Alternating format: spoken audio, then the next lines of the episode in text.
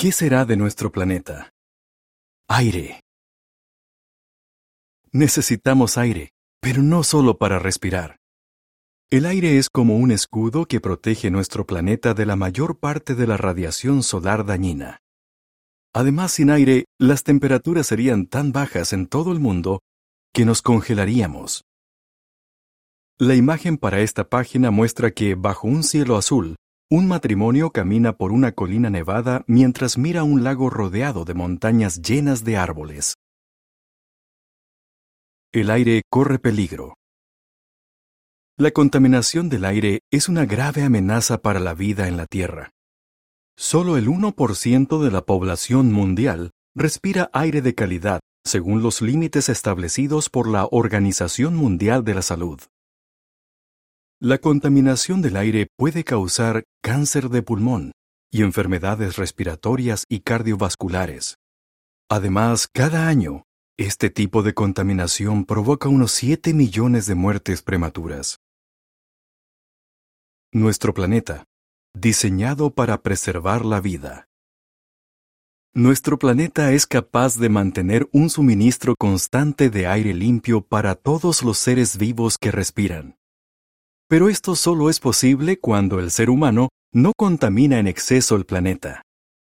Veamos algunos ejemplos. Los bosques son conocidos por su capacidad de absorber dióxido de carbono. Pero lo que mucha gente no sabe es que los manglares, ecosistemas costeros y húmedos, pueden hacer este trabajo mucho mejor. De hecho, el papel de los manglares es importantísimo pueden eliminar del aire cinco veces más dióxido de carbono que las selvas tropicales. Según unos estudios recientes, algunas macroalgas como el kelpo o kelp no solo atrapan dióxido de carbono, sino que también lo entierran.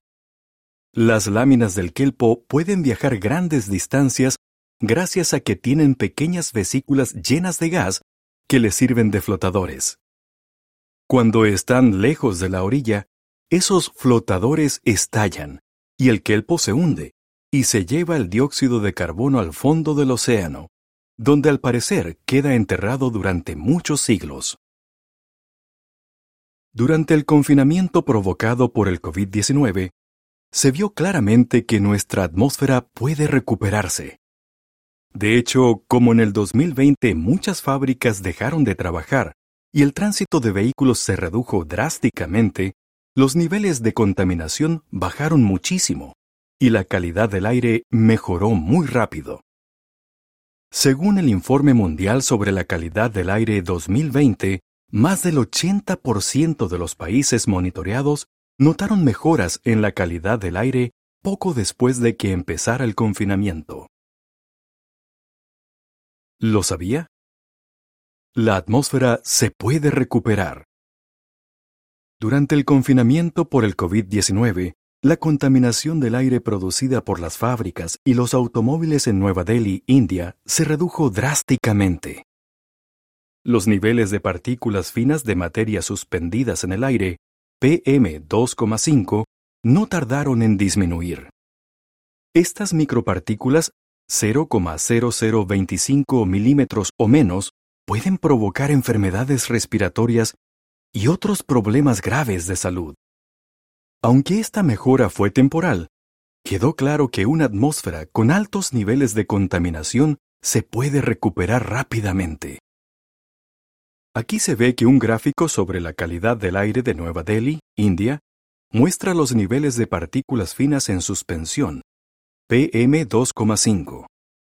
La concentración de partículas bajó del 128,1, dañina, en enero de 2020 a poco menos de 35,5, moderada, en agosto de 2020.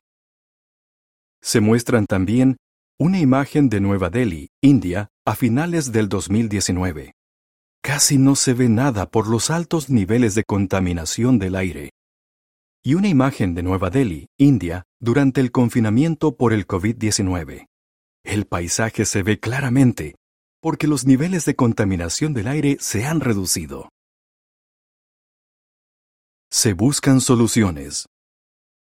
Las autoridades están presionando a las empresas para que emitan menos gases contaminantes.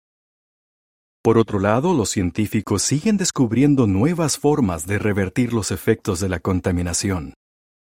Por ejemplo, hay un proceso en el que se usan microorganismos para convertir sustancias contaminantes en sustancias inofensivas. Además, los expertos recomiendan que caminemos o viajemos en bicicleta en lugar de ir en automóvil y que reduzcamos el consumo de energía en el hogar. Pero estas medidas no bastan. Y así lo confirma un informe elaborado en el 2022 por varias agencias internacionales. Entre ellas están la Organización Mundial de la Salud y el Banco Mundial. Este informe indica que en el 2020, aproximadamente un tercio de la población mundial solía cocinar con combustibles que contaminan el aire. En muchos lugares, la mayoría de la gente no se puede permitir comprar cocinas o estufas nuevas o usar otros combustibles. Las imágenes para este subtítulo muestran que un hombre deja su bicicleta después de usarla para ir a trabajar. El comentario dice, si viajamos en bicicleta, contaminamos menos. En una casa humilde, una mujer cocina sentada en el suelo. Aunque la cocina o estufa usa fuego, echa poco humo. El comentario dice, para reducir la contaminación del aire, algunos gobiernos les dan a los ciudadanos cocinas o estufas mejores, pero todavía hay mucha gente que no tiene acceso a ellas. Hay razones para tener esperanza. ¿Qué dice la Biblia? Esto es lo que dice el Dios verdadero Jehová, el Creador de los cielos, el que desplegó la tierra y lo que ésta produce, el que da aliento a sus habitantes. Isaías 42, 5. Dios creó el aire y los ciclos naturales que lo purifican. Además, su poder es infinito y ama mucho a la humanidad. Por eso, ¿le parece razonable que Dios se quede de brazos cruzados ante el problema de la contaminación del aire? Vea el artículo Dios promete que nuestro planeta se recuperará. Para saber más, ¿Cómo apareció la atmósfera? Vaya a jw.org y vea el video ¿Fue creado el universo? Aquí hay una imagen que muestra el planeta Tierra visto desde el espacio. Fin del artículo.